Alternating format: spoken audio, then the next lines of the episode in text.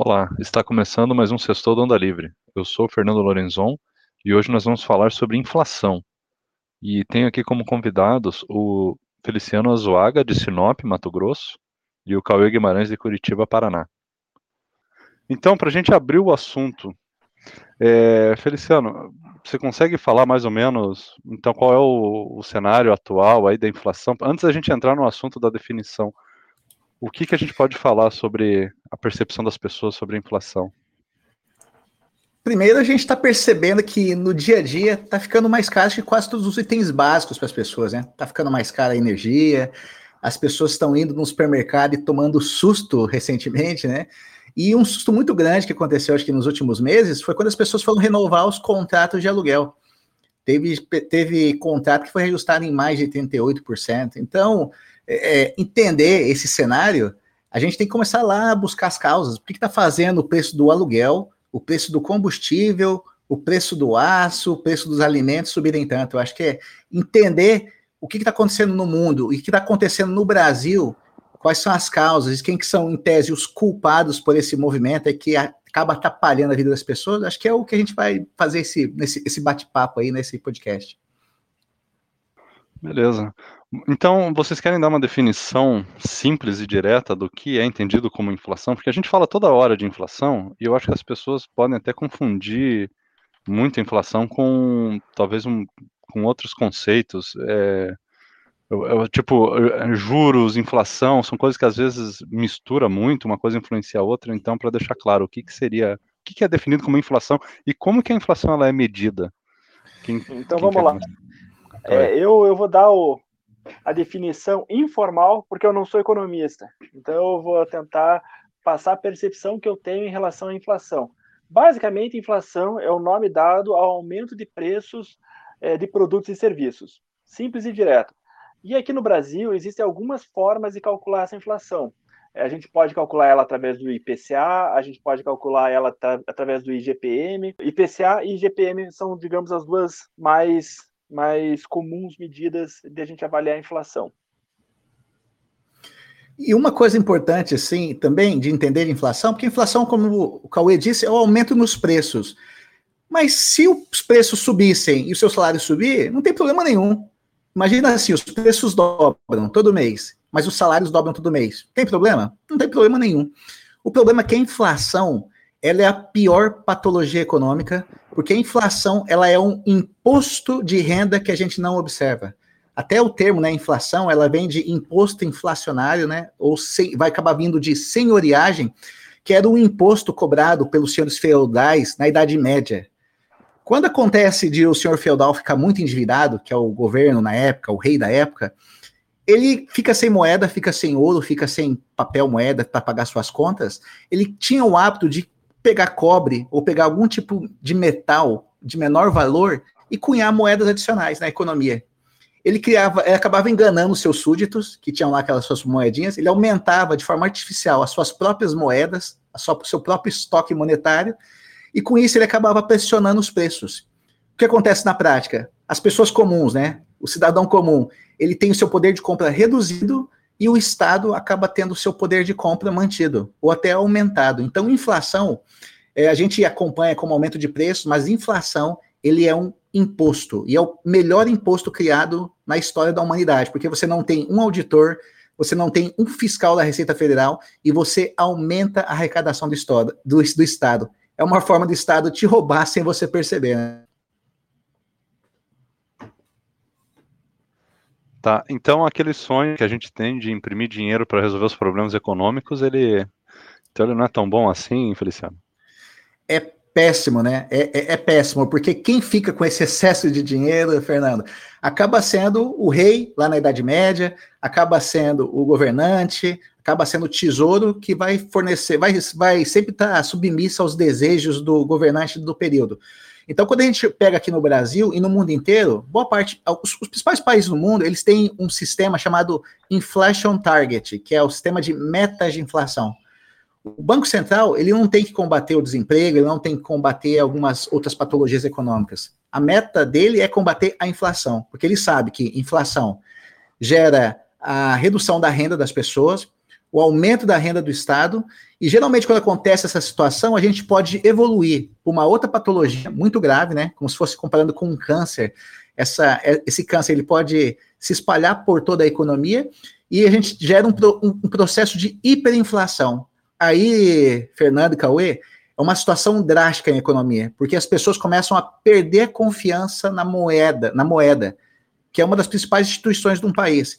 Então, as pessoas perdem as referências de valores, as pessoas perdem a referência de unidade de compra e, e começam a guardar os seus ativos, a sua riqueza, em outros ativos que estão vinculados a outros países. Então, eu vou pegar um exemplo, sim, na década de 80, no Brasil, como a nossa moeda desvalorizava muito, as pessoas faziam os contratos em indexadores, que era OTN, BTN, ou aqui na minha região, no norte de Mato Grosso, as pessoas faziam contratos em cabeça de gado, em saca de soja, porque a moeda não servia para nada. E nas trocas do dia a dia, você tinha que ter alguma referência, que era o dólar. Porque as pessoas perdiam a referência de troca. Eu não, eu não sei quanto vale uma casa, porque a casa desvaloriza todo dia, o arroz desvaloriza todo dia, então a economia colapsa, é, o segmento industrial é destruído, literalmente, desses países com hiperinflação, e na história, o principal marco de uma hiperinflação foi a hiperinflação na Alemanha, da década de 20, que levou a, a, Europa a uma crise econômica tão grave que surgiu movimentos autoritários, né, movimentos populistas, autoritários na, naquela região, e até o surgimento do nazismo é atribuído à crise monetária e hiperinflação no final da década de 20 ali na Alemanha e na Áustria. Então, por isso que a inflação é o principal problema que é atacado por um banco central. Se você perguntar para qualquer economista é, qual o problema que a gente não pode deixar um país ter, é inflação. Por isso que nós temos na lei um sistema de meta de inflação no Brasil e em várias partes do mundo. Feliciano, é, a, a, Venezuela é um, é um exemplo hoje atual de hiperinflação, correto? A Argentina também pode ser considerada um exemplo atual? Nós tivemos vários exemplos no mundo nas últimas décadas, Cauê, mas perfeito a sua, a sua, a sua, a sua, a o seu apontamento. Venezuela, aqui do nosso lado, é, representa bem isso. Você teve um processo de desequilíbrio das contas governamentais a partir do momento que a Venezuela não conseguiu mais manter os seus gastos sociais, os seus gastos, né, para tal da revolução bolivariana do Hugo Chávez depois do Maduro. E a partir do momento que você perde receita, o governo só tem uma forma de, de manter as contas equilibradas, é imprimir moeda.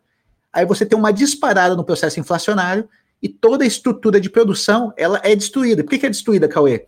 Você imagina um país que ao dia os preços aumentem 80%, 100%. Você não consegue mais se programar, você perde em economia que a gente chama de previsibilidade temporal. Você não consegue mais pensar no futuro. Você só consegue pensar no curto prazo, então as indústrias elas acabam morrendo, os investimentos acabam é, sendo, sendo colocados na gaveta, os projetos de investimento e expansão dessa economia, e a economia, economia ela acaba colapsando. Só para dar um exemplo, né? Na década de 80, nós tivemos uma hiperinflação boliviana, houve uma queda absurda no preço dos minerais, e aí a Bolívia perdeu boa parte da sua receita, o Estado boliviano. E aí, quando a Bolívia perdeu essa receita, eles ficaram com um déficit gigante e tinham que pagar o funcionalismo público, tinham que pagar as contas, continuar comprando alimentos nos containers. E houve uma explosão de uma hiperinflação. A Bolívia teve, se não me falha a memória agora, ela teve 13 presidentes no período, acho que de 18 meses. Porque colapsou a economia, colapsou politicamente o país, entrava um presidente, caía, entrava outro militar, dava um golpe, caía. E ficou nesse processo até o momento que a Bolívia contratou uma consultoria que foi na época, se não me falha a memória também, foi a Rand Corporation, acho que foi o Jeffrey Sachs, que foi o consultor contratado pelo governo, e ele chegou na Bolívia e fez um processo de saneamento das contas do governo boliviano. Né? Ele falou que o governo boliviano tinha que cortar 50% dos seus gastos, foi feito isso, e aí e a, esse processo inflacionário boliviano ele acabou estancado. Mas só para dar um exemplo, chegou num, numa situação tão, tão, tão surreal que os funcionários bolivianos eles recebiam salário diariamente e tinham autorização de sair do emprego três vezes ao dia para poder fazer compra de alimentos, que estava também em escassez. Então, recebia a informação que chegou leite, chegou carne, eles iam fazer as compras e depois voltavam para o trabalho é, para tentar fazer com que eles tivessem acesso aos, aos, aos, insumos básicos. E o que acontece na Venezuela? Essa quantidade de pessoas que saiu lá da Venezuela e veio para o Brasil é justamente foi uma consequência de um processo inflacionário, de uma falência econômica, e essa patologia ela é muito difícil de ser controlada quando você perde o controle dela, Cauê. É, eu queria só pegar um gancho no, no Feliciano, que ele comentou um dos, um dos motivos pelo qual acontece a inflação, que é a impressão de dinheiro. Existe um segundo motivo, e aí depois o Feliciano pode até complementar e falar se eu estou falando alguma bobagem, é que é o tal do choque de oferta ou de demanda. O que seria o tal do choque de oferta? Vamos supor que é vendido no Brasil mil pendrives por, é, por mês. Mil pendrives são vendidos por mês no Brasil. E de um dia, da, da noite para o dia, é, acontece algum problema e em vez de mil pendrives serem produzidos, são produzidos 50 pendrives. Fernando, o que, que você acha que vai acontecer com o preço do pendrive? Ah, quando tem esse desequilíbrio e você tem mais demanda do que oferta, o preço sobe. O preço sobe. Por causa do feijão, expectativa... né? Do tomate, do feijão que aconteceu. Exatamente. A expectativa do mercado é, é de vender mil, mil pendrives. Se você tem um choque desses de uma hora para outra, é, as mil pessoas que querem comprar um pendrive no mês seguinte não vão conseguir. Então, o, o, vendedor ele tende a aumentar o preço porque ele sabe que aquele item se tornou um item, um item escasso dentro daquele mercado. Isso é o que a gente chama de choque de, de oferta. Então, é, além da, da, da, impressão de dinheiro por parte do governo, que é o mais comum, eventualmente, como aconteceu no Covid, por exemplo, existem choques de oferta ou de demanda. Ah, o choque de demanda é o contrário você tem é, mil pessoas comprando pendrive e de uma hora para outra, ao invés de ter mil pessoas comprando pendrive, no mês seguinte aparecem 10 mil querendo comprar o pendrive. É um choque de, é um choque de, de demanda nesse caso. Ou vice-versa, você tem mil pessoas e da noite para o dia ninguém mais quer comprar um pendrive. Em vez de você ter mil, mil pessoas comprando, você tem cinco. É, o preço, nesse caso, vai despencar, porque tem pouquíssima gente querendo comprar aquele produto que está em abundância no mercado. E como o Cauê falou, né, esses choques, a gente chegou numa situação agora, Cauê, que vai começar a explicar um pouco o que está acontecendo no mundo e no Brasil, que a gente está tendo uma tempestade perfeita. A gente está tendo problema de excesso de descontrole dos governos e a gente está tendo esses dois choques ao mesmo tempo. O, como você apontou primeiro, né, o choque de, o problema de oferta, a gente está tendo algumas indústrias no mundo que estão com problema nos seus complexos industriais.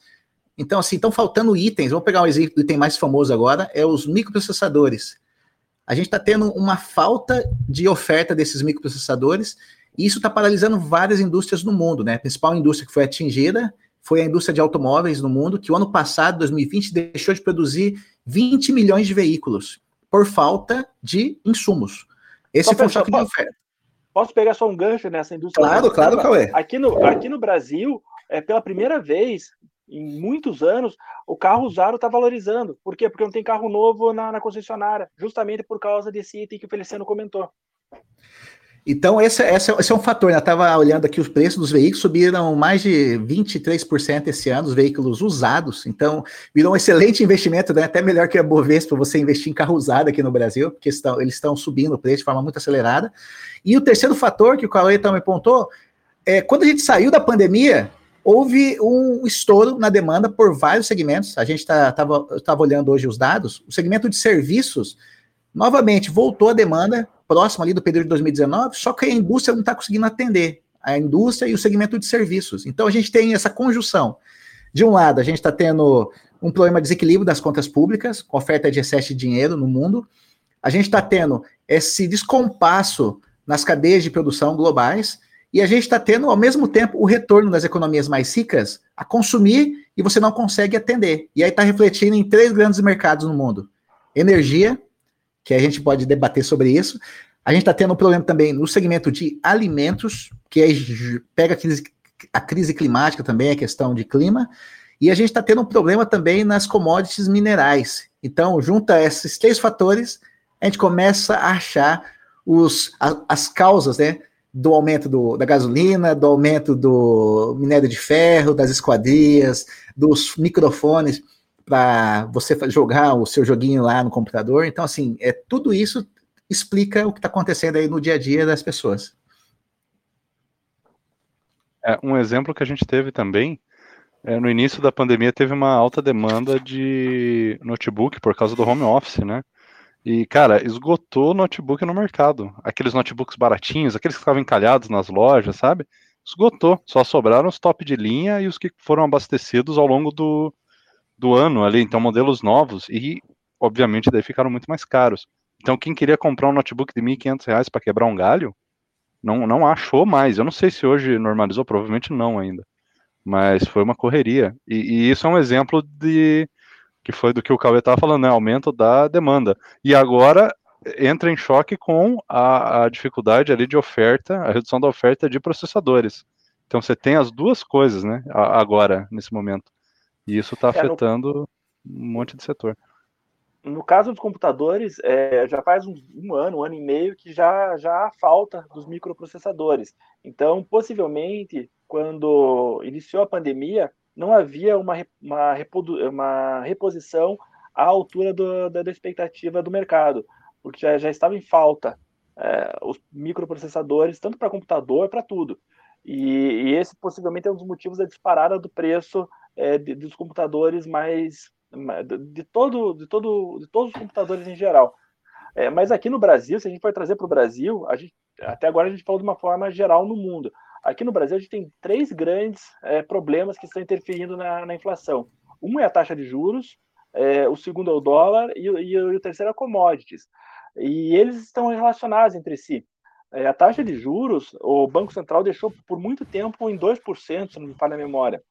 E o que, que isso ocasiona? Com uma taxa de juros muito baixa, um país como o Brasil, que não é um país com as contas públicas em dia, é, acaba não atraindo investimento. Como assim? Vamos supor que eu sou um, multi, um shake multimilionário e eu quero fazer investimento. Eu olho para Estados Unidos, olho para o Japão, olho para a Europa, olho para o Brasil e eu vejo a taxa de juros muito próxima em todos os países. Você investiria onde?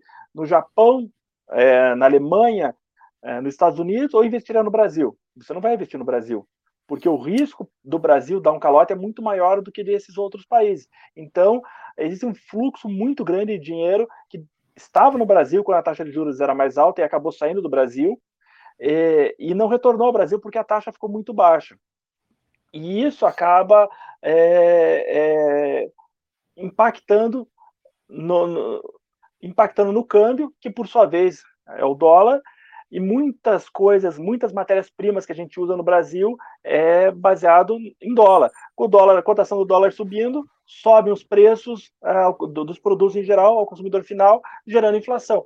Então, é, expliquei assim de uma forma bem bem rápida, e eu acho que o Feliciano ele tem muito mais propriedade. Não, mas, mas, é, mas, é, mas, é, isso mesmo, Cauê. É, os juros baixos afetou a inflação pelo câmbio, né? Você não atrai dólar, o, fica, o dólar fica mais caro, gasolina em dólar, aço em dólar, alimentos em dólar, então você acaba aumentando a inflação. E outro fator, Cauê, que com juros mais baixos, é, o crédito está mais barato. Eu gosto até de dar o meu próprio exemplo, que eu financiei minha casa ano passado, porque foi a taxa de juros mais baixa da história do Brasil. Então, isso gerou uma demanda em alguns segmentos, e no momento que a indústria não estava conseguindo atender essa demanda. Só para dar um exemplo, se eu gosto de dar um exemplo bem prático, é, quando eu fui comprar cerâmica, na conversa que eu tive com os distribuidores de determinadas peças de cerâmica, eles falaram que a indústria só conseguiria entregar aquele tipo de produto nos próximos 10 meses, que o processo entraria, entraria em produção em junho de 2022, a peça que eu precisava. E aí eu comecei a ver a mesma coisa, ah, em metais, a mesma coisa, em madeira, a mesma coisa. Então, da mesma forma que o Banco Central atrapalhou, entre aspas, né, a questão do câmbio, ele gerou uma, edema, uma demanda excedente e a indústria não acompanhou. O que aconteceu na prática? Preço de minerais, né, porque é usado em construção civil, combustíveis, madeira e algumas commodities explodiram no mercado, né? Essa, essa foi uma coisa que ficou bem clara. Eu gosto de dar um exemplo para as pessoas entenderem esse papel do Banco Central. O Banco Central ele funciona como uma espécie de garçom de festa. Ele, quando vê que a festa está muito chata, a economia está parando, ele tem que animar a economia como se estivesse distribuindo bebida alcoólica ali para deixar as pessoas mais animadinhas. Só que no caso do Brasil, ele deu crédito demais, deu bebida demais e a gente passou um pouco do, do ponto e isso acaba se refletindo nos preços, né? Acaba virando inflação. É, Foi feito isso. Era, eu só queria entender, o Banco Central fez isso para combater algum outro problema temporário causado pela pandemia ou foi já ainda antes da pandemia já estavam com essa política? Não, não, foi antes da pandemia. O Banco Central foi, ele foi baixando as taxas de juros uh, antes da pandemia e durante a pandemia ele manteve a taxa de juros na mínima histórica. Então, é, e aí, eu não sei se o Feliciano concorda comigo, mas eu, eu acho que o Banco Central ele, ele segurou demais a taxa de juros num nível muito baixo. Ele deveria ter subido ela é, uns seis meses antes de ter começado a subir ela. E ele só começou a, a inflação já começou a dar as caras e ele ainda não se movimentou. Ele, ele levou em seis meses para começar a se movimentar e erguer a taxa de juros. Será que ele foi, foi mais... populismo? Não, ele foi mais lento. O Banco Central ele não é populista porque ele tem as regras claras, está tudo na legislação, ele tem a meta de inflação. O detalhe, eu gosto de explicar, Fernando. Imagina dois bombeiros que vão, vão atacar um incêndio. De um lado você tem o Banco Central, que é um bombeiro do lado esquerdo da casa, e do lado direito você tem o governo federal, você tem o executivo. É, se esses se esses dois bombeiros eles não se organizarem como eles vão atacar o problema, eles podem piorar o problema. É, quando o Banco Central começa a falar assim, olha, eu vou jogar dinheiro, vou dar crédito barato, porque a resposta do Banco Central é muito mais rápida, ele atua no mercado de crédito e a resposta é amanhã. Se o Banco Central falar assim, amanhã tem dinheiro barato, eu começo a ver impacto isso nas operações de crédito, em investimento, em mudança da taxa de câmbio, é rápido. O governo federal ele é mais lento, mas o governo federal às vezes vai ter impacto político. Então, quando o Banco Central fala assim, ó, tô dando grana, e o, e o governo federal for no mesmo sentido, vou aumentar a bolsa de apoio, vou aumentar o, o, os recursos para as famílias que estão em situação de, de em, em, situação de risco social. Se você vai ao mesmo tempo usar o mesmo remédio, você vai criar uma superdose de crédito, de investimentos, de política fiscal, com política monetária, e a economia ela não tem capacidade de absorver tudo. Então, se você vê um Banco Central expandindo o crédito, como o Cauê apontou, e o governo federal fazendo a mesma coisa, você vai sair da linha um pouquinho. E o que está acontecendo agora é o efeito contrário. O Banco Central está falando assim: olha, turma, eu vou desacelerar, eu vou começar a subir o juros cada vez mais forte. E eu vou subir cada vez mais forte se o bombeiro do outro lado lá não estiver me ajudando. Ele, o, a, se a gente ler a nota, a nota técnica da reunião do, do Conselho de Política Monetária, do Copom, Está bem claro, está explícito isso. O Banco Central está falando assim: olha, eu estou só fazendo isso porque eu não estou tendo ajuda do governo federal. Se o governo federal quiser criar gastos adicionais, pensando na eleição, quiser ampliar crédito para a Caixa Econômica, financiar mais imóveis, eu vou ter que apertar cada vez mais os juros, porque os bombeiros estão brigando agora. Essa é a situação. De um lado, você tem um bombeiro jogando água, querendo reduzir o fogo da inflação, e do outro lado, você tem um bombeiro colocando fogo, porque isso é bom para ele para ganhar votos no próximo ano. Então, essa é a situação que a gente tem complexa hoje no Brasil. E como o Banco Central tem autonomia, é, ele vai usar o remédio amargo, é como se fosse um tratamento de quimioterapia lá no câncer, e ao mesmo tempo eu tenho do outro lado alguém que não quer ser tratado, sabe? Então, a gente fica nessa situação ruim e os dados da economia vão degringolando.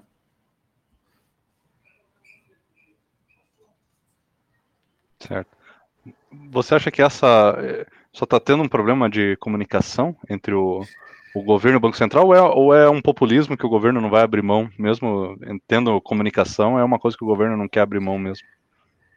É, eu até te, faço as perguntas para você e para o Cauê me falar. A preocupação do governo agora, ela é política eleitoral ou ela é de reorganização da economia? Se fosse reorganização da economia, teríamos gastado mais energia, mais capital político em reformas estruturais, né? É, reforma administrativa estaria na mão do governo, o governo conduzindo a discussão. A reforma tributária não estaria essa bagunça que está tendo agora, que tem três propostas rodando no Congresso. A minha pergunta até devolvo para vocês. É, olhar, se eu olhar para o presidente, olhar para o Congresso, qual que é a preocupação deles atualmente? É eleitoral ou é reestruturação da, da economia? Eleitoral, 2022. A preocupação é 2022. É. Pois é. É, sobre é, a, a, culpa, então, da inflação. A gente explorou aí um pouco, então, que foi questão da taxa de juros, teve aí o, alguns problemas de aumento de demanda e tudo mais. Cauê chegou a falar dos problemas no Brasil. Você falou da, da crise hídrica também, Cauê. E, existe uma questão que o pessoal está falando que se o Brasil crescer muito, é, ele não vai conseguir crescer porque vai faltar energia elétrica, né? Porque o crescimento ele está atrelado ao fornecimento de energia também, né? E por causa do risco de apagão ele não consegue crescer. Isso pode impactar na inflação de alguma forma ou até estanca a inflação? Como é que a gente pode ver isso? Aí eu vou pedir ajuda para o Feliciano, que aí já, já extrapolou Não, meus Ca... conhecimentos. Cauê, eu nem. Eu fui até acompanhar hoje. Hoje, na hora do almoço, teve a, o, a teve o relatório de inflação foi publicado pelo Banco Central. Tá é, relatório de inflação é um relatório que o Banco Central publica de três em três meses, onde ele faz um panorama da economia, mostrando como é que ele está analisando o cenário e o que ele vai fazer daqui para frente. E eu estava vendo a apresentação do diretor do Banco Central, e peguei o relatório para ler, uma coisa que nem me fazia, não tinha nem esse link, mas o grande problema no mundo hoje, de inflação, no mundo, que está atingindo o Brasil, é os preços de energia. Eu até olhei aqui o dado, o preço da energia no mundo inteiro, inclusive no Brasil, subiu de 2020 para agora quase 30%. E, das, e as explicações são duas. Uma explicação climática, então a gente está tendo a crise hídrica no Brasil, que automaticamente já pegou a gente aí, né? Os preços estão subindo. Mas na China tem uma situação mais grave ainda, que é esse, esse problema climático lá. E ainda tem uma questão de eles terem que cumprir umas, uma, umas metas de, de, de transição da matriz energética deles, que é carvão, para matriz limpa. Eles estão desligando é, grandes parques industriais que produzem praticamente de tudo. E eu estava lendo nesse relatório que o problema lá na China, que como eles têm que cumprir as metas, eles desligam os parques industriais e aí gera escassez de vários produtos. E essa inflação de energia no mundo e a inflação desses produtos básicos no mundo acaba fazendo com que a inflação brasileira acabe se acelerando. Vou pegar um exemplo assim para ser mais prático. É, aqui em Mato Grosso agora a gente vai começar o plantio de plantio de grãos, agricultura. Então o pessoal está plantando. É, começou, começou o plantio e houve uma disparada nos preços de insumos agrícolas, principalmente fertilizantes, e houve uma disparada também no preço de alguns, alguns defensivos que são utilizados ali para época do, da colheita, que tem o mais famoso que é o tal do Roundup, né, o glifosato. É, e eu não sabia o que, que tinha disparado o preço, porque o preço saiu de 40 reais, foi para 220 reais. Aí eu descobri porque as fábricas na China não conseguem mais produzir. As fábricas que produziam os produtos industrializados, elas estão paradas, não tem produção por falta de energia. E de defensivo a mesma coisa. Houve uma grande demanda de defensivos agrícolas no mundo, as fábricas não estão dando conta de fazer essa produção e o preço explodiu. Então nós tivemos lá, na China, esse problema energético que bagunçou o mundo inteiro, falta de tudo hoje no mundo por causa desse problema energético chinês. E aqui no Brasil nós estamos com esse problema de, de crise hídrica, né? Que vai começar a ter um pico agora de consumo de energia no início do verão. E o governo não se precaveu, porque a gente tem que lembrar, energia você demora de, de um ano a cinco anos para criar uma estrutura energética, fazer uma térmica, fazer uma, uma, uma mini PCH, uma mini usina hidrelétrica.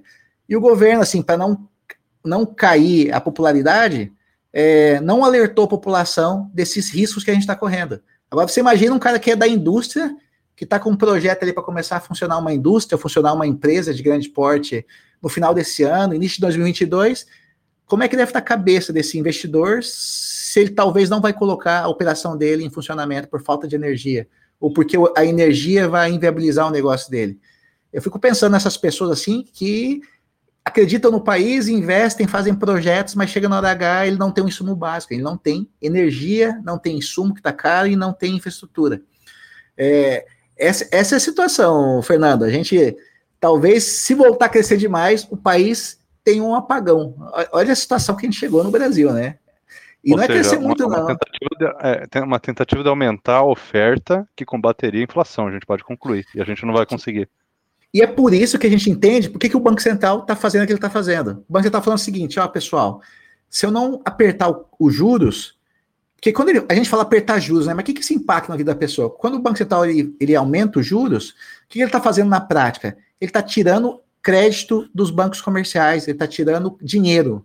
Ele está tirando dinheiro, tirando dinheiro de circulação, tirando disponibilidade de crédito. Isso vai reduzir é, financiamentos de imóveis, financiamentos de casa, uso de cartão de crédito, uso do cheque especial, ele vai matar o consumo das famílias por asfixia. É isso que o Banco Central faz quando fala subir juros. Ele vai matar o faturamento das empresas, porque vai reduzir o faturamento dessas empresas que dependem de crédito, né? Mercado de peças, mercado de automóveis, mercado de linha branca, linha cinza, que são itens para residência.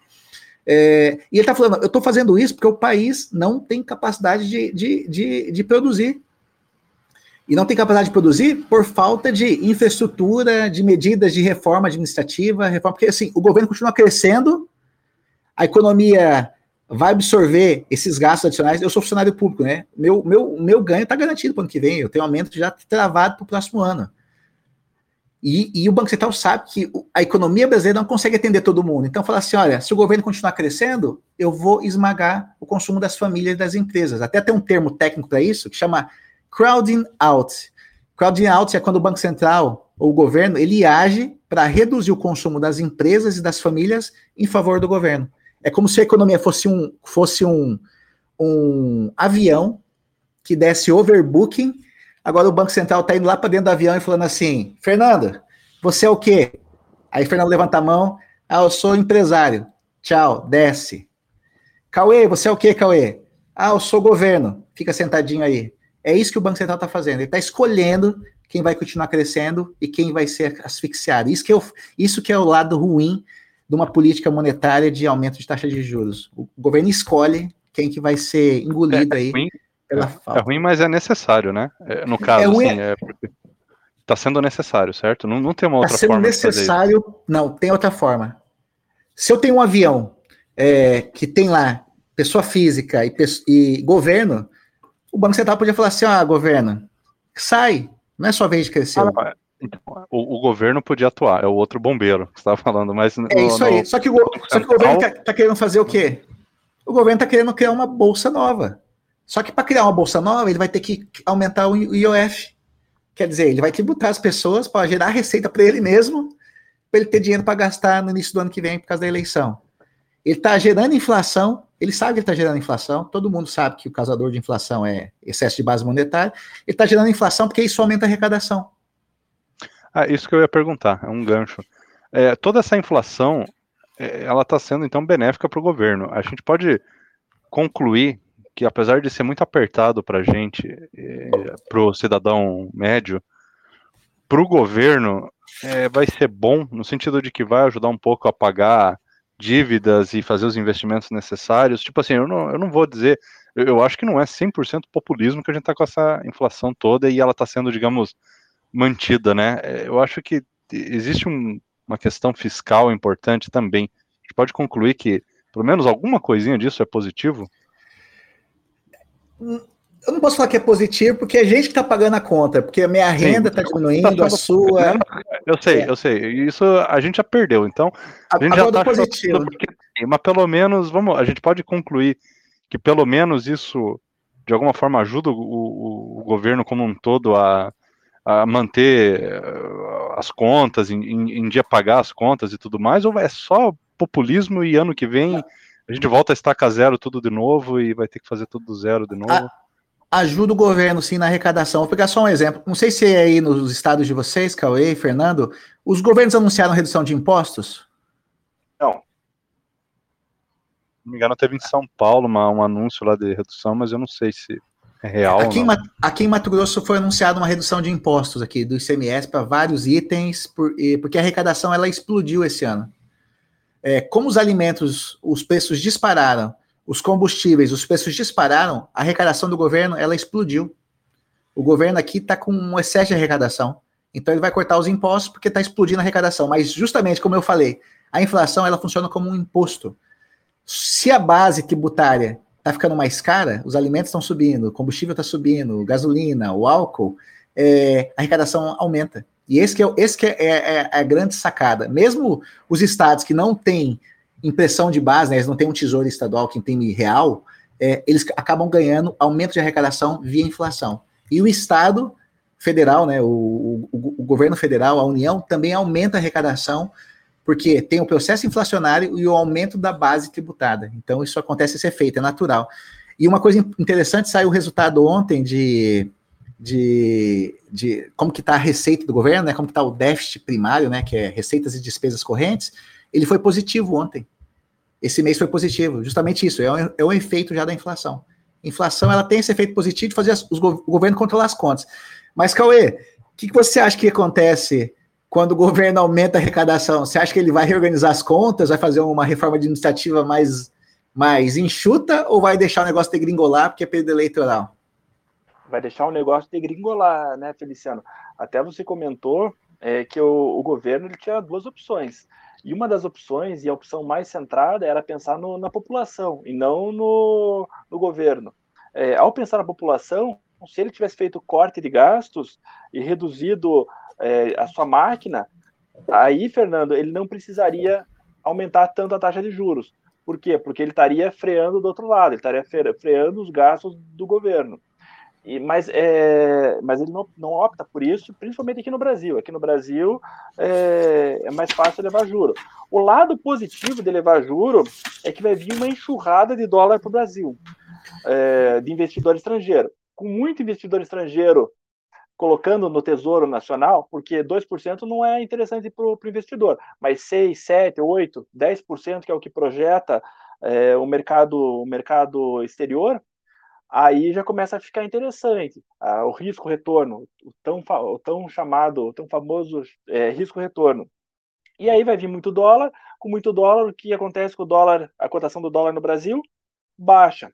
E aí, com essa cotação, é, se baixar, não, eu não estou fazendo uma previsão de que vai baixar, mas normalmente quando tem muito dólar, é, acaba baixando. Até porque, se eu não me engano, 70%, 80% do dólar que vem para o Brasil é, vai para tesouro, vai para investimento. Não é para comprar commodity, comprar soja, comprar milho. Vai para é, investimento. E esse dólar em investimento, teoricamente, poderá fazer com que a cotação do dólar baixe. Cotação do dólar caindo um pouquinho, diminui ou deveria diminuir o preço na bomba do combustível, é, diminuiria a ureia, por exemplo, que é um insumo para o agronegócio, e aí isso poderia levar à diminuição do preço dos alimentos, e assim por diante, toda a cadeia.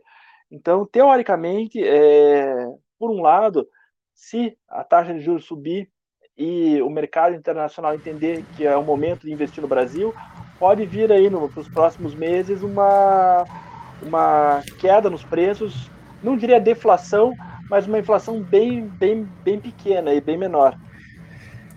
Cauê, mas eu acho que você está mais otimista do que eu, hein, Cauê? Porque eu estava tava pensando esses dias, né? É, os juros estão subindo, é excelente, é isso mesmo que vai acontecer, vai entrar dólares no Brasil, mas eu fico imaginando, você imagina se você é gestor de uma carteira aí de investimentos, aí de um banco alemão, um banco americano, Aí você olha para o nosso Congresso e olha para o nosso presidente. Você fala assim: caraca, eu vou, será que eu vou levar dólar para um país onde o presidente fica discutindo Golden Shower? É, os caras estão lá com uma crise energética, o cara só preocupa em fazer motocicleta. É, a classificação de risco do Brasil ela está inibindo a vinda desses dólares. Por isso que o Banco Central está com um papel ingrato agora. Porque o Banco Central ele puxa os juros. Eu estava olhando agora, estou olhando aqui agora a tela. É, o dólar agora está, o dólar futuro está com expectativa de 5,43, está só subindo nos últimos, nos últimos 10 dias. Porque eu acho que está todo mundo especificando que o risco Brasil é muito alto. Eu acho que todo mundo que olha o Brasil de fora agora vê um país assim meio que. Sabe aquele filme é, é, Airplane? Aquela comédia, eu esqueço o nome em português, é. Fujam que o piloto sumiu? Não, é, é o. É, é, não. Eu lembro só o nome do inglês, que é o Airplane, mas eu não lembro a tradução para português. Apertem os cintos que o piloto sumiu, né? Os cintos que o piloto sumiu. A minha sensação é que quando alguém pensa no Brasil, lembra aquela, aquela imagem do filme da cabine, sabe? Que tem um boneco lá, inflável, pilotando o Brasil. A minha sensação é essa. E essa é a primeira situação, o risco. O risco Brasil inibe a vinda desses dólares. Então, por isso que o Banco Central fala, olha, pessoal, eu tô, vou ter que aumentar a dose aqui de juros, porque não está fazendo efeito. Eu aumento os juros um ponto, o dólar não mexe mais. Porque não, concordo, eu, pessoas... concordo. E agora, Cauê, para ficar mais assim preocupado, estava olhando o relatório hoje aqui do, do Federal Reserve, lá, o Banco Central Americano, eles estão já deixando claro no, nos documentos que, olha, a gente vai começar a subir os juros aqui nos Estados Unidos. E aí, para se eles sobem os juros nos Estados Unidos, a gente vai ter que subir mais ainda os juros no Brasil para manter o diferencial de, de spread, de ganho. Então a gente pode chegar numa situação, Fernando, que a gente vai começar talvez uma crise hídrica num ano eleitoral e com o fim da liquidez internacional, que vai significar também juros mais altos no Brasil. Então, assim, é uma situação bem, bem, bem complicada, assim. E ainda com o Bolsonaro é, com pautas paralelas. Ele até deu uma quietada esses últimos dias. E um Paulo Guedes que faz palestra de um Brasil que só existe acho que na cabeça dele, é difícil de trazer esses dólares, Cauê. Como mudar isso assim no curto prazo? Eu acho muito complicado assim a, a recuperar essa reputação que a gente jogou no lixo nos últimos, nos últimos meses. É, eu concordo com o Feliciano, até porque o Banco, Banco Central já subiu 4,25% na taxa de juro, saiu de 2 para 6,25, se não me falha a memória, e, no, e o dólar continua no mesmo patamar, não mudou, não mudou um centavo. Aliás, até subiu um pouquinho, como o Feliciano colocou. E tem mais um agravante, né, Feliciano? É, as commodities ainda estão lá em cima. O petróleo está na máxima dos últimos anos, está em 75 dólares é o barril de petróleo. O gás natural está no preço de 10 anos atrás, é, principalmente por causa de um, de um evento climático. É, o, o, hemisfério norte é, da Terra está é, tendo ondas de calor é, muito acima da média, principalmente no Canadá, Estados Unidos, na Europa, e aí eles usam muito gás natural como fonte energética para ar-condicionado e por aí vai. Então o gás natural também está com tá muito alto, e aí é, não sei se o nosso ouvinte sabe, mas o petróleo ele é considerado a mãe das commodities. Mais de 3 mil produtos têm origem no, a partir do, dos derivados do petróleo. E o petróleo nesse preço é, é, ele leva para todos os outros produtos derivados dele é, um, um, valor alto. Por exemplo, a ureia é usada como fertilizante, até já comentei isso anteriormente, é, na, na, na, no agronegócio, né, na, na, agricultura. Com o preço da ureia lá em cima, com o preço do, com o preço, com o preço do petróleo lá em cima, a ureia vai ficar lá em, vai ter um preço elevado também e, consequentemente, os alimentos vão ter um preço alto. Então, é, só essa conjuntura aí para o próximo ano não é nada favorável. Eu, quando falei ali do, dos juros, Fernando, estou pensando lá em 2023, 2024, se a gente conseguir um presidente, pelo menos, que não faça loucura, porque tá difícil. E, Fernando, uma coisa assim que está assustando o brasileiro mesmo, que aí está muito. Que, que, vai impactar diretamente, acho que é a, a popularidade do presidente, é o aumento nos combustíveis, né? O aumento nos combustíveis assim está assustando muita gente. Aqui na região está 6,15 um litro de gasolina. E teve uma reunião no início da semana do diretor da Petrobras com a imprensa, e ele falou que esse preço ele está defasado em quase 14% em relação ao preço que era para que, que era o preço ideal. Então você imagina um aumento de mais de 70 centavos no preço da gasolina, o que vai acontecer com a popularidade do governo? E uma coisa que mudou muito no cenário brasileiro, assim, que está impactando o preço de comida, de alimentos, é que o aumento do petróleo, como o Cauê disse, impacta o preço da gasolina. O, hoje no Brasil nós temos várias usinas que produzem etanol, que é um concorrente da gasolina, baseado em milho. E o que está acontecendo, Cauê, no mercado de alimentos aqui nessa região centro-oeste, é que a gasolina subindo acaba pressionando o preço do etanol o etanol pressiona o mercado de milho, que pressiona o mercado de soja, que pressiona o mercado de carne. Então, assim, tá tudo interligado. E pressiona o açúcar, mas, o, mas o milho e, e, a soja estão, assim, em altas históricas. A gente tinha a saca de soja sendo vendida ano passado na faixa de 60 reais, tá batendo 160 reais esse ano. E isso é insumo para carne, insumo para outras cadeias de produção. Então, assim, é, se a gente não tiver um, um, um fator novo é, global que impacta esse mercado de energia, principalmente o mercado de petróleo, como você explicou, como que ele está funcionando, a gente vai ter, continuar com essas altas nos preços dos alimentos, dos combustíveis, e eu sempre ressalto, né, quando eu converso com meus amigos, que não existe amor com falta de dinheiro no bolso, né, não ex existe amor a político sem dinheiro no bolso, né, e a popularidade do presidente Temer, a gente viu o que aconteceu com ela na, na paralisação dos caminhoneiros é, ela foi praticamente dizimada. E eu acho que pode acontecer um fenômeno desse também nos próximos meses, né? Porque isso inviabiliza vários segmentos, né? E faz a cadeia de preços começar a ter ganhos em escalas assim que a população começa a ficar muito insatisfeita. Até uma pergunta que eu queria fazer para vocês sobre isso, né? Vocês acham que a popularidade, popularidade do governo federal resiste a uma inflação alta? Eu, ah, acho, eu acho, que, que já resistiu. Mas é que tá, eu acho que já resistiu a inflação, eu acho que estabilizou, né? Nessa popularidade de 20, 25%. Porque, o, apesar de estar tá difícil para todo mundo, Feliciano, o pessoal que está envolvido com o agro e, e, o pessoal do interior está muito satisfeito porque estão ganhando em dólar, né?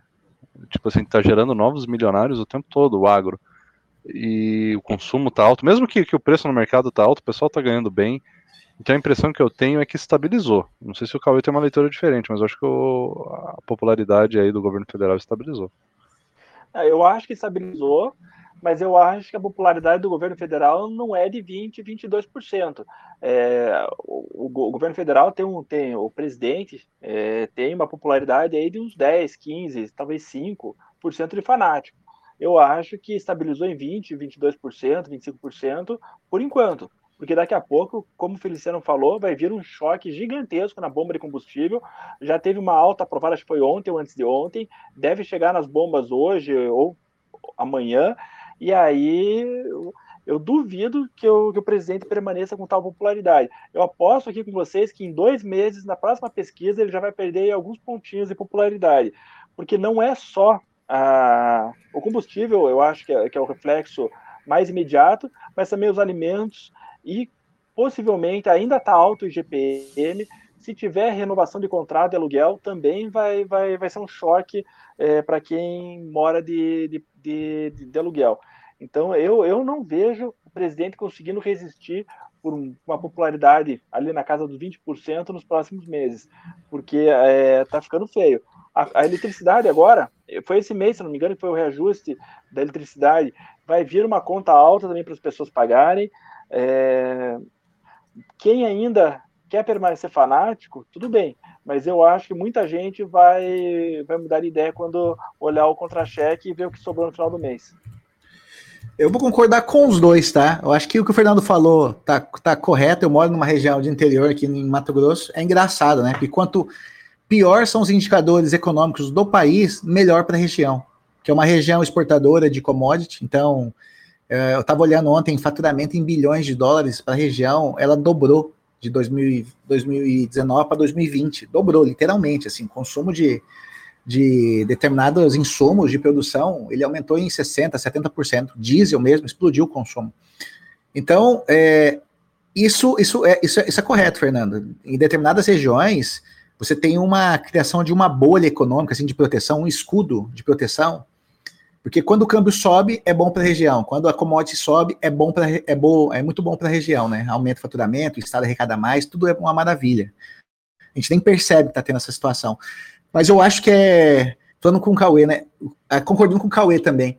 É, quando você sobe 9% diesel, quando esse impacto vai para as cadeias, porque o diesel ele, ele impacta a logística, ele impacta alguns subprodutos, vai chegar na, daqui a pouquinho, esse aumento de 9% do diesel vai chegar no custo do restaurante, no custo da prestação de serviços, na mensalidade, no aluguel, porque isso está encadeado em várias, em várias cadeias de produção. E aí eu já começo a perceber que alguns segmentos muito fortes, assim, em apoio ao bolsonarismo, vamos pegar um exemplo bem, bem, bem direto, os caminhoneiros. Os caminhoneiros já se sentiram muito traídos naquele protesto em 7 de setembro, porque eles não tiveram a, a pauta, né, de fazer a revolução, de fazer um protesto mais, mais mais, mais, mais pontual, mais forte, mais intenso lá em Brasília. E agora eles estão sentindo na pele, porque um aumento de 9% no preço do diesel é o principal custo de caminhoneiros e transportadoras. Esse pessoal começa já a ficar não tão confortável com apoio direto, incontestável ao governo federal. Já começa a já ver focos de resistência, já começa a ver uma crítica em cima ao governo federal, e por isso você vê também do outro lado uma reação dos governadores. Os governadores, hoje eu vi o governador de Santa Catarina, que é um dos estados mais bolsonaristas que nós temos, já falando: olha, o, ICMS aqui de Santa Catarina é o mesmo há décadas. Não vem jogar para nós essa culpa aqui, que essa culpa não é do Estado, o Estado está fazendo o papel dele, está discutindo uma mudança tributária, mas não vem jogar para cima da gente, não. E eu acho que esse, eu acho que esse fator de, de antagonismo, de atrito, ele deve se intensificar. Acho que manter esses grupos unidos aí nos próximos meses não vai ser tão fácil, não. Eu vou pela linha é. do Cauê também. É, eu, eu ia até contar isso. É, a tática de jogar a culpa para os prefeitos e governadores tem funcionado e blindado um pouco uma certa turma ali do Bolsonaro. Eu não sei até que ponto isso é possível de manter, sabe? Porque é. ainda vejo até hoje nos grupos aí o pessoal é, falando que é, tipo assim, ah, é, é, o comércio tá ruim, tá tudo ruim porque o governador fechou o comércio por causa dos lockdowns. Cara, mas peraí, é, é inflação, esses problemas todos não é lockdown. Você pode culpar uma, uma lojinha ter fechado, ter falido, porque o governador foi lá e mandou fechar a lojinha, que inclusive até eu era contra. Fechar uma lojinha de produto, aquilo ali não transmite Covid, o que transmite eram as festas, eventos esportivos, bares, sabe? Mas aí culpar todo o problema, né, econômico, é, culpar os lockdowns, culpar os governadores, aí é um baita no exagero. Eu não sei se ainda se mantém isso. Mas você não está sentindo uma reação, Fernanda? Você não está sentindo uma reação dos próprios governadores? Quem imaginaria que o Zema faria um post de um post no Twitter gigante lá, isso. falando, olha, não é comigo. Hoje o próprio governador de Santa Catarina. É, os governadores estão tendo que se defender. Mas, cara, eu vou falar uma coisa. Eu tô aqui em Curitiba, né? E assim, eu sigo aqui nas redes sociais o governador, o prefeito e, obviamente, o presidente e tal. Mas, cara, não chega até mim as notícias relacionadas ao prefeito, ao Estado, não chegam. Porque tudo foca no presidente. Então eu não sei também se eles estão conseguindo ter esse canal de comunicação. Eu não sei se na TV aberta é um pouco mais fácil, mas não está chegando até mim qualquer defesa, qualquer coisa relacionada aos prefeitos e governadores. Mas chega mais fácil os argumentos do, do presidente. Mas, então, Fernando, não sei até que eu... ponto é efetivo, né? Eles, eles se defenderem é, do, do presidente assim. Eu não sei até que ponto a, a mensagem deles atinge o grande público. Não, eu, eu, eu até entendo o teu lado, Fernando, e concordo. Eu acho que muito, muito fanático escuta a mensagem do presidente e ele fala: ah, a culpa é do governador, o ICMS. Só que a culpa é do lockdown. Só que a gente está em Curitiba, eu e você somos de Curitiba, Fernando, e a gente está vendo aqui que já abriu tudo. Daqui a pouco vai passar seis meses, três meses, quatro meses, e não vai ter mais essa desculpa. É, cada, dia, cada novo dia essa desculpa vai perdendo um pouco de, de, da sua força. E, como o Feliciano já comentou, o diesel é, tá em, ele está em todos os processos, digamos assim. É, daqui a pouco vai aumentar a mensalidade escolar da, da, da, da criança, e uma hora ou outra as pessoas caem na realidade, seja por bem ou seja por mal, seja em menos tempo, seja em mais tempo. Uma hora ou outra, é, a maioria desse grupo vai, vai ter que cair na realidade. E tem um outro detalhe: o mercado financeiro já começou a abandonar o Bolsonaro. A bolsa está caindo 20% nos últimos quatro meses. Se, for, for olhar do pico é, do, do, topo que ela chegou, já está caindo 20%. Já, você já sente alguns movimentos do mercado financeiro de alguns influenciadores que eram pró-Bolsonaro ou às vezes até pró-Bolsonaro de forma meio é, isenta, já estão mudando o tom. Então, é, eu não vejo o Bolsonaro, sinceramente, nos próximos meses com, com, com essa aprovação. Saiu uma pesquisa ontem, ele perde para o Lula de 56% a 22%. É, alguns meses atrás, ele perdia, ele ganhava, depois ele começou a ficar ali no empate técnico, depois ele começou a perder por 10 pontos percentuais, 5 pontos percentuais, ele está levando quase três vezes. É, o Lula com 56, ele com 22. É muito longe. É muito longe. É, tá perdendo então, até pro Leite, né, nessa pesquisa. É, acho que perde pro Dória também, se eu não me engano. É, então ele, ele tá em queda livre. A preocupação, assim, Fernando, quando a gente está discutindo inflação, como a gente já falou as causas da inflação, né? Causa da inflação, energia, preço da, dos alimentos. Vamos pegar duas variáveis que o governo poderia mexer: gastos públicos e melhorar a credibilidade para atrair dólar para reduzir a pressão sobre o câmbio, né? Que ali vai ah, ia ser um alívio sobre gasolina, sobre diesel. É, a gente não vê o governo se movimentando em relação a isso. Está tendo uma discussão lá na da reforma administrativa, uma, uma discussão que virou secundária hoje em dia para o governo federal. Isso seria talvez um você atacar a causa da inflação, né? Desequilíbrio das contas públicas. O governo está atacando isso? Não está atacando isso. O governo está tentando simplificar o sistema tributário para melhorar a arrecadação, eliminar a distorção? Não vejo isso. É, quando eu vejo a questão de atração de dólares, né? Como o próprio. E não sou eu que estou falando, né, não é você, não é o Cauê. Se você ler a ata do Banco Central, o Banco Central deixa isso explícito lá. Olha, eu estou fazendo isso porque o meu amigo bombeiro aí do outro lado não está fazendo o papel dele. E eu vou ter que agir. Tá bem claro isso. Até, ele até o Banco Central ameaça subir mais ainda os juros se o governo não dá uma força. É, e aí, quando eu, eu olho assim, pô, o presidente teve a oportunidade, há semanas atrás, de ir na ONU, amenizar o discurso, fazer um discurso para captação de investimento, captação de dólares. A escolha que ele faz não é essa. Então, quando a gente olha assim para o médio prazo, para 2022, pô, será que esses fatores que estão fazendo a gente se arrebentar na inflação, uma inflação de quase 10%, a meta é 3,75%, será que o governo está focado nisso? Essa é a pergunta que todo mundo do mercado financeiro se faz. Será que o governo quer isso? Será que o governo é, já deixou o negócio degringolar? Será que. Eu até falo que o presidente hoje do país é o Arthur Lira, ele que determina a pauta do Congresso. E esse é meu medo o governo não está preocupado em resolver os problemas que são os causadores da inflação.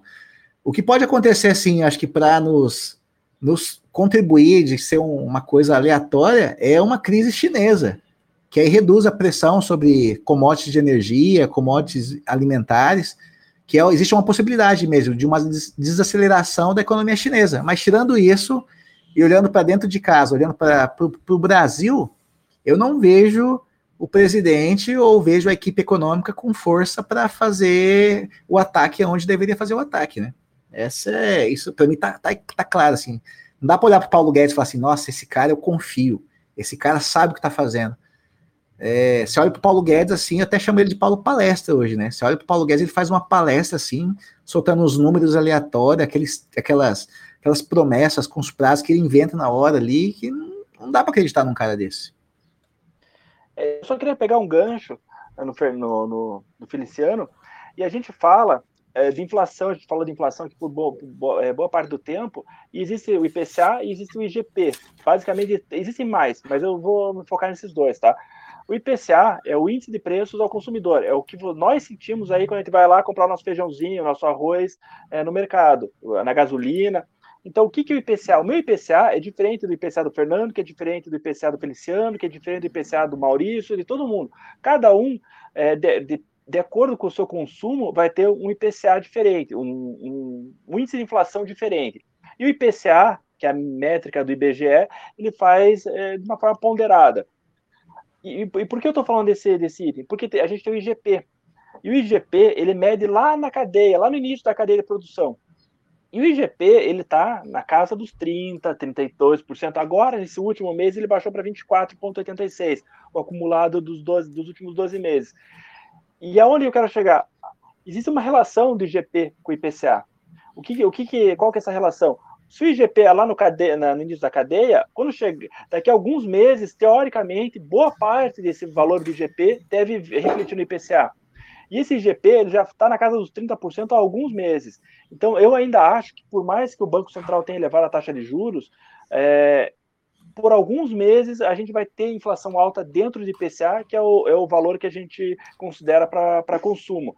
Então, é, eu acho que ainda não chegamos na pior parte. O Feliciano comentou que a gente está em 10%. Eu acho que ainda vai, vai, vai subir um pouquinho esse, esse IPCA até que ele é, chegue num pico e comece a cair. E eu acho que é, quanto mais sobe, mais, mais pressão vai, vai para o governo ou para o presidente em, em questão. É, eu, eu, eu tenho muita dificuldade em acreditar que a gente vai ter aí nos próximos meses um, um mundo, é, um Brasil melhor. Eu acho que ainda vai piorar um pouquinho antes de melhorar. Fernando, e uma coisa assim, cara, que deixa me deixa extremamente preocupado é que a economia, que nem você disse, né? Ela voltou a, a funcionar. A gente está passando pelo final da pandemia e até maio, segundo o Banco Central, no relatório de maio, quando você olhava a inflação no Brasil, por que, que os preços estavam subindo? Assim, 70% da explicação é dos preços controlados. O que é preço controlado? Energia, água, telefone, é, combustíveis, são os preços controlados. Esse mês que saiu o relatório novo, quando você já olha lá o, o, a inflação no Brasil, tá lá, preços controlados, continua subindo ainda, está subindo por causa do dólar, por causa de tudo que a gente comentou, mas uma parte já da, da inflação, ela está vindo na pressão dos bens industriais e dos serviços e da alimentação das pessoas. Então, agora que a economia está começando a se recuperar, a economia real está começando a se recuperar, talvez ela vai ter que ser pressionada pelo Bacen a travar. O Banco Central vai fazer um papel de do cara chato lá, de acabar com a festa e falar assim: olha, pessoal, vocês não podem crescer porque a gente está a gente tá no limite. E aí é, essa escolha de Sofia que eu, que eu falei para a gente conversou já, né? É, o governo federal vai ter que escolher. se ele vai querer continuar crescendo via populismo, via gastos governamentais, inauguração de ponte, financiamento de EBC2, financiamento de criação de ministérios, verba para o Centrão disponibilizar para suas bancadas, ou se vai querer crescer via consumo das empresas da família.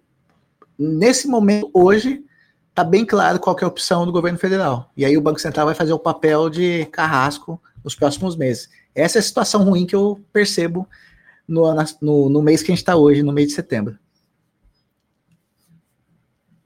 Certo.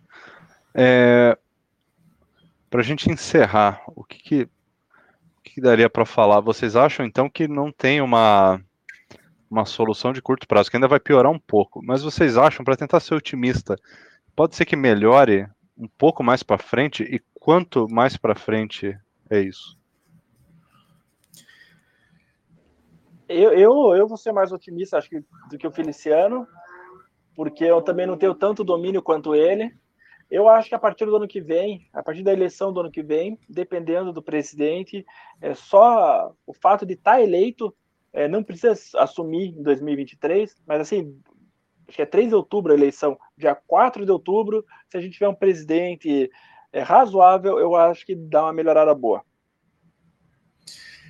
Para ser otimista, eu acredito que eu acho que depois do, dos protestos ali que a gente teve em setembro, o governo vai perceber que economia ruim reduz popularidade e vai amenizar o discurso. Esse acho que é vai ser um primeiro passo. Só de governo já falar menos já ajuda ajuda um pouco. Esse é o primeiro passo. Então, Segundo eu vou, passo. vou interromper, interromper você, Feliciano. Eu percebo que está tendo essa amenização já. É, parece que alguém chegou e mandou a real lá pro para o governo, para o presidente, e o presidente está até falando que está tá fazendo amizade de novo, voltando a falar bem do STF, está falando que a eleição com o PT não é fraude, quer dizer, assim, está voltando Esque... atrás em vários daqueles discursos é, radicais. E esqueceu o voto dizer, de papel, não se fala mais em voto de papel. Assunto, e isso passou por cima disso. Então, eu acho que já está nesse caminho, né? Eu acho que ele percebeu então, que é melhor ser assim do que Perfeito. o primeiro passo é esse. Esse já é um ato otimista, assim. Acho que já houve uma conscientização que o atrito vai fazer a situação econômica deteriorar e isso impacta em popularidade. Então, o primeiro passo acho que está tá sendo dado. O segundo fator é esse fator climático, tá? O fator climático a gente tem que torcer, não tem o que fazer. Torcer para a gente não ter uma restrição hídrica aqui no Brasil tão acentuada, isso já vai aliviar o custo da energia elétrica, então já facilita a nossa vida também, e fazer o setor industrial não ter possíveis apagões, é uma coisa que eu espero que vai acontecer. E na China também é a mesma situação, que a China volte a funcionar normalmente. A gente não tem hoje aqui em Mato Grosso alguns nutrientes, porque não tem produção de fósforo amarelo na China. Então eu acho que eles vão conseguir normalizar isso lá. Eu já vi algumas propostas do governo chinês que eles estão normalizando os processos industriais na China para normalizar isso para 2022, então a gente já deve ter uma pressão menor sobre o peixe de alimentos, também deve dar uma aliviada. E principalmente, Fernando, acho que a partir de março, onde já vão estar definidos os participantes da corrida eleitoral, e vai, vai sair um pouco dessa, de, dessa situação nebulosa de, de, de indecisão sobre o processo eleitoral no Brasil, eu acho que também a gente vai ter uma calmaria, eu acho que os mercados vão se alicerçar, vão cobrar posições mais contundentes e menos populistas aí dos possíveis candidatos, e talvez a gente consiga melhorar um pouquinho desse cenário aí de gastos públicos e propostas para fazer a economia voltar a crescer. É isso que eu vejo que dá para fazer nesse momento. E o restante é aguardar, né? Questão climática é aguardar, torcer para São Pedro nos ajudar e ajudar mais do que o governo está fazendo atualmente. É. Essa questão climática, pelo que eu vi, é, parece que é uma, vamos dizer assim, uma anomalia, né? É uma, é a maior estiagem dos últimos, sei lá, 90 anos, eu não lembro os números exatos, está sendo desse ano. Então a gente pode dizer que é uma coisa que, digamos assim, é fora da curva. Então, o ano que vem é para, digamos, normalizar, entendeu? Mesmo que não seja tão bom quanto nos anos anteriores, talvez esse pico de seca seja desse ano. Então espero que ano que vem volte ao normal, né? Então fica a, a minha esperamos, torcida. Né? Esperamos todo mundo, senão a gente vai estar tá comprando é, saca de soja a 200 reais. É, se a tendência for essa daqui para frente, ser esse nível, aí a gente vai ter que correr contra o tempo aí para investir em tecnologias diferentes de é. produção de energia elétrica e até de alimentos, tudo, e é óbvio que o Brasil não se preparou, né? É incrível como pegou de surpresa, igual, é, voltando, fazendo o link lá no início do episódio, a gente já está encerrando, que o governo sabia desse problema da crise hídrica e não se manifestou, e eu não sei dizer, mas eu acho que não investiu, não fez nada. Enquanto estava lá fazendo propaganda de 10 quilômetros de asfalto, 50 quilômetros de asfalto, o pessoal pirando achando que isso era o futuro. Enquanto a energia elétrica, que é o futuro, não estava sendo investido, né? Então é uma pena, né? É, a propaganda é mais importante do que ficar fazendo a coisa certa. É, eu acho que eu acho que a grande saída para nós mesmo é voltar a discutir os problemas reais do Brasil de infraestrutura, né? O mundo está discutindo aí fontes alternativas de energia, a gente está vendo uma transição do mercado de automóveis no mundo para carros híbridos, é, a evolução de energia gerado por, por fontes eólicas.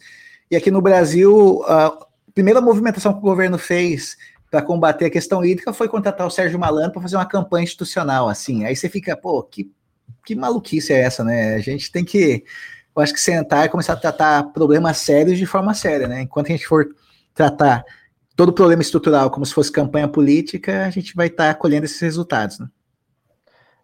É, e, e, o Fernando, tem um detalhe que no Brasil, é, só para terminar, o, é, energia nuclear nem, nem em pauta entra. A gente tem 1% da matriz é de energia nuclear no mundo, acho que é 11% a média, 11, 12%. A China está construindo, sei lá, 70 reatores novos. A Alemanha está construindo um reator novo. A, aliás, a Alemanha não, a França. Construindo acho que 16 a França. Então, é, eu, eu, é um tema controverso, daria outro podcast, mas é, nem isso a gente cogita. Nem uma indústriazinha pequenininha ali para resolver problema pontual. É, eu sou 100% favorável à energia é, termonuclear. É Já fica um ponto para pauta.